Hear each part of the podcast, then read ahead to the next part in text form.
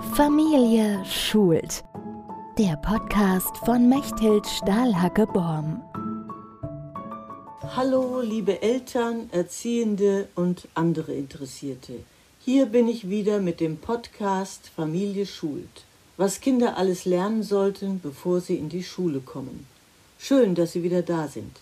Heute geht es darum, zusammen mit den Kindern Essen zuzubereiten. Und im zweiten Teil werden wir Wäsche aufhängen und zusammenlegen. Und zum Schluss üben wir auch noch das Telefonieren.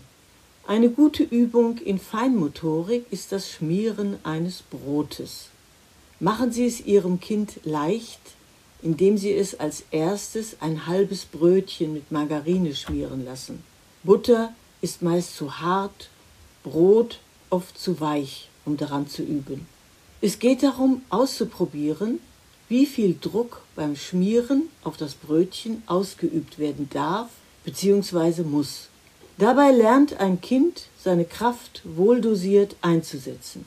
Auch soll das ganze Brötchen bis zum Rand mit Margarine bedeckt werden, nicht aber darüber hinaus. Insgesamt ist es eine gute Vorübung für den späteren Umgang mit einem Schreibstift. Auch bei dieser Tätigkeit lässt sich leicht eine Steigerung der Schwierigkeit einbauen. Wenn der kleine Mensch nämlich Brötchen mit Margarine beherrscht, tauschen Sie die Margarine gegen die Butter und später dann das Brötchen gegen eine Scheibe Brot. Weiterhin lassen Sie Ihr Kind eine Gurke mit dem Sparschäler schälen und anschließend in Scheiben schneiden. Auch hier wird die Feinmotorik geübt, denn mit einem Messer zu arbeiten erfordert Vorsicht und Geschick. Die Gurkenscheiben werden zunächst ganz unterschiedlich dick sein, aber beim wiederholten Male werden sie wahrscheinlich gleichmäßiger. Sie sehen, es geht immer wieder um Wiederholung.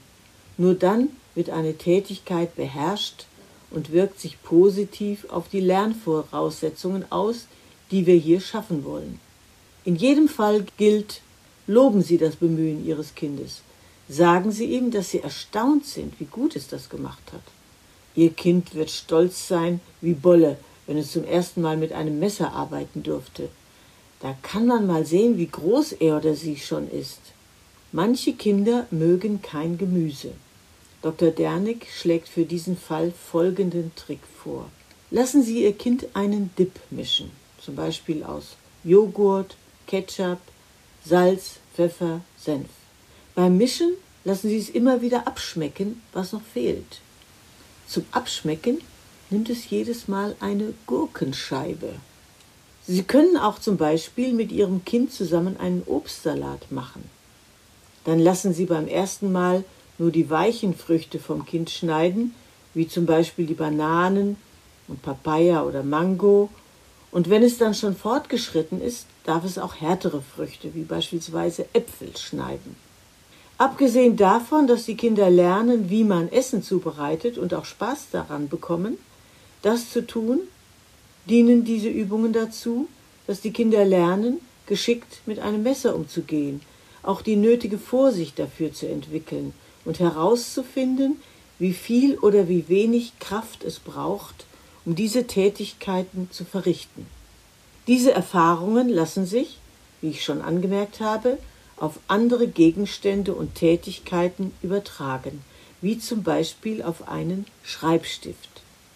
Es versteht sich von selbst, dass Sie bei diesen Aktivitäten in greifbarer Nähe sind, damit kein Unglück passiert. Auch die Benutzung anderer Werkzeuge ist für Kinder von Wert. Sie fangen ja schon im Alter von zwei Jahren an, die Erwachsenen zu imitieren. Gerne greifen sie zu einem Besen, um zu fegen, oder zu einer Gießkanne, um Blumen zu gießen. Fördern Sie diese Wünsche der Kids, sich nützlich zu machen. Zeigen Sie ihnen, wie man die Gegenstände richtig handhabt. Der Lerneffekt dabei ist nachhaltig und er wird sich später auf die schulischen Leistungen positiv auswirken. Das nächste Lernziel des Familienergos ist Wäsche aufhängen und legen. Zwar haben viele Familien heute einen Wäschetrockner, aber vielleicht können Sie es doch einmal einrichten, ihrem Kind die Gelegenheit zu geben, die Wäsche auf eine Leine zu hängen. Die verschieden großen und schweren Wäschestücke erfordern einen unterschiedlichen Kräfteaufwand. Sie bieten die Erfahrung, dass man sich auf jedes Teil neu einstellen muss. Interessant ist auch, dass sie nass so viel schwerer sind als trocken. Und die kleinen Teile muss man mit Wäscheklammern an der Leine befestigen, damit sie nicht runterfallen. Wäscheklammern muss man zusammendrücken, damit man sie benutzen kann. Gar nicht so einfach. Muss man üben. Die Kinder lernen, dass man seine Kraft dosieren muss. Wenn man zu viel Kraft aufwendet, kann es sein, dass man die Klammer zerbricht. Setzt man zu wenig Kraft ein, öffnet sie sich nicht. Diese Erfahrung hilft später beim Schreiben lernen. Wenn man zum Beispiel zu stark auf den Bleistift drückt, bricht die Spitze ab. Oder man perforiert das Papier. Drückt man zu zaghaft, sieht man unter Umständen das Geschriebene gar nicht. All das sind Erfahrungen, von denen Sie vielleicht nicht gedacht hätten, dass sie wichtig sind. Aber sie sind es. Für die Großen ist das alles so selbstverständlich, dass sie gar nicht darüber nachdenken. Und doch muss das alles gelernt werden. Gönnen Sie Ihrem Kind solche Erfahrungen. Nun kommen wir zum Thema Wäsche sortieren, falten, wegräumen. Auch hier gibt es einige sehr interessante Dinge zu lernen vor allem eine systematische Vorgehensweise.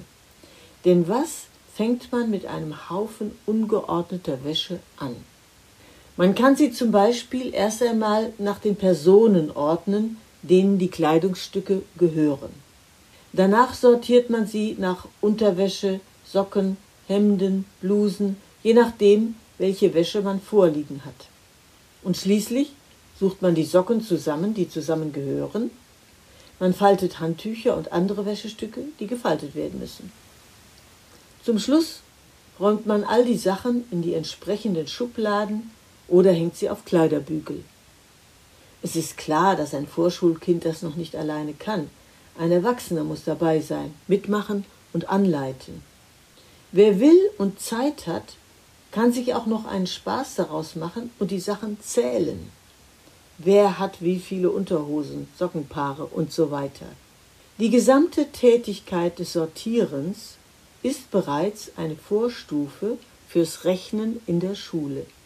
Da bezeichnet man diese Vorgehensweise als Mengenlehre. Zu guter Letzt stelle ich Ihnen noch eine wichtige Tätigkeit vor, die den Kindern ganz besonders viel Vergnügen bereitet. Das Telefonieren. Alle machen es gerne, aber es will auch gekonnt sein. Üben Sie es schrittweise. Beim Annehmen eines Gespräches deutlich seinen Namen nennen, zuhören, wer der andere ist und was er sagt. Und dann eine Rückmeldung geben.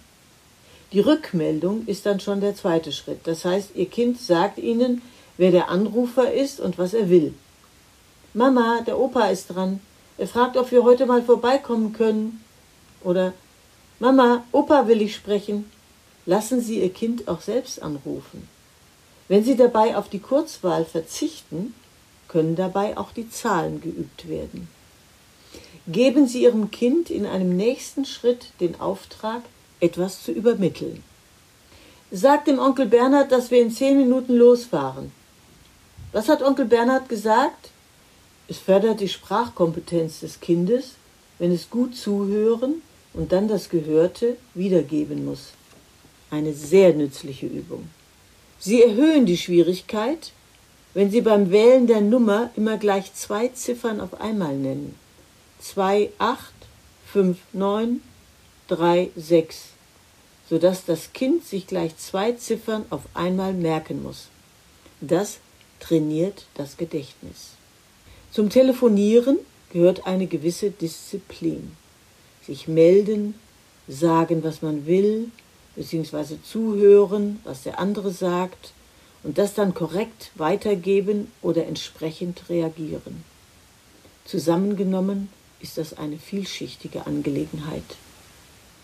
Hier trainiert der junge Mensch sein auditives, das heißt sein Hörgedächtnis und das innere Sprechen, indem er sich immer wieder die Ziffern innerlich vorsagt. Das ist eine ganz simple Technik, die später noch erweitert werden kann und die fürs Lernen sehr nützlich ist. Immer wieder geht es um das Training des Gedächtnisses. Wie Sie vielleicht wissen, konnten frühere Generationen lange Gedichte auswendig lernen. Heutige Schüler und Schülerinnen schaffen das nicht mehr. Das ist natürlich ein Versäumnis der Schule. Irgendwann legte man keinen Wert mehr auf diese Fähigkeit. Sie kam sogar in Verruf. Man sagte, auswendig lernen sei eine rein schematische Angelegenheit, bei der Schüler nicht wirklich etwas lernen. Heute sehen wir, oder jedenfalls viele von uns Lehrern, das wieder anders. Und zwar nachdem wir festgestellt haben, wie löchrig das Gedächtnis unserer Schüler und Schülerinnen geworden ist, wie schwer es ihnen fällt, sich etwas zu merken. Ich fasse die heutige Episode noch einmal zusammen. Lassen Sie sich von Ihrem Kind bei der Zubereitung von Essen helfen. Eine gute feinmotorische Übung besteht darin, das Kind selber sein Brot oder Brötchen schmieren zu lassen. Auch beim Schälen einer Gurke und anschließendem Schneiden in Scheiben gewinnt Ihr Kind Feingefühl, das ihm in der Schule beim Schreiben mit einem Stift nützlich sein wird. Beim Wäscheaufhängen erfährt das Kind, dass für jedes Teil ein unterschiedlicher Kraftaufwand nötig ist. Beim Wäschesortieren Zusammenlegen und Wegräumen werden erste Erfahrungen im systematischen Arbeiten eingeübt. Diese Tätigkeiten können den Weg ebnen für das Verstehen der Mengenlehre im Rechnen. Beim selbstständigen Telefonieren lernen die Kinder die Zahlen. Sie gewinnen Sprachkompetenz hinzu durch die richtige Annahme eines Telefongesprächs, das genaue Zuhören und Weitergeben des Gehörten. Außerdem wird wieder das Gedächtnis gestärkt. Nächstes Mal, liebe Zuhörer, geht es weiter mit dem Familienergo. Machen Sie es gut, nutzen Sie die wenige Zeit, die Sie haben. Auf Wiederhören. Familie schult. Der Podcast von Mechthild Stahlhacke-Borm.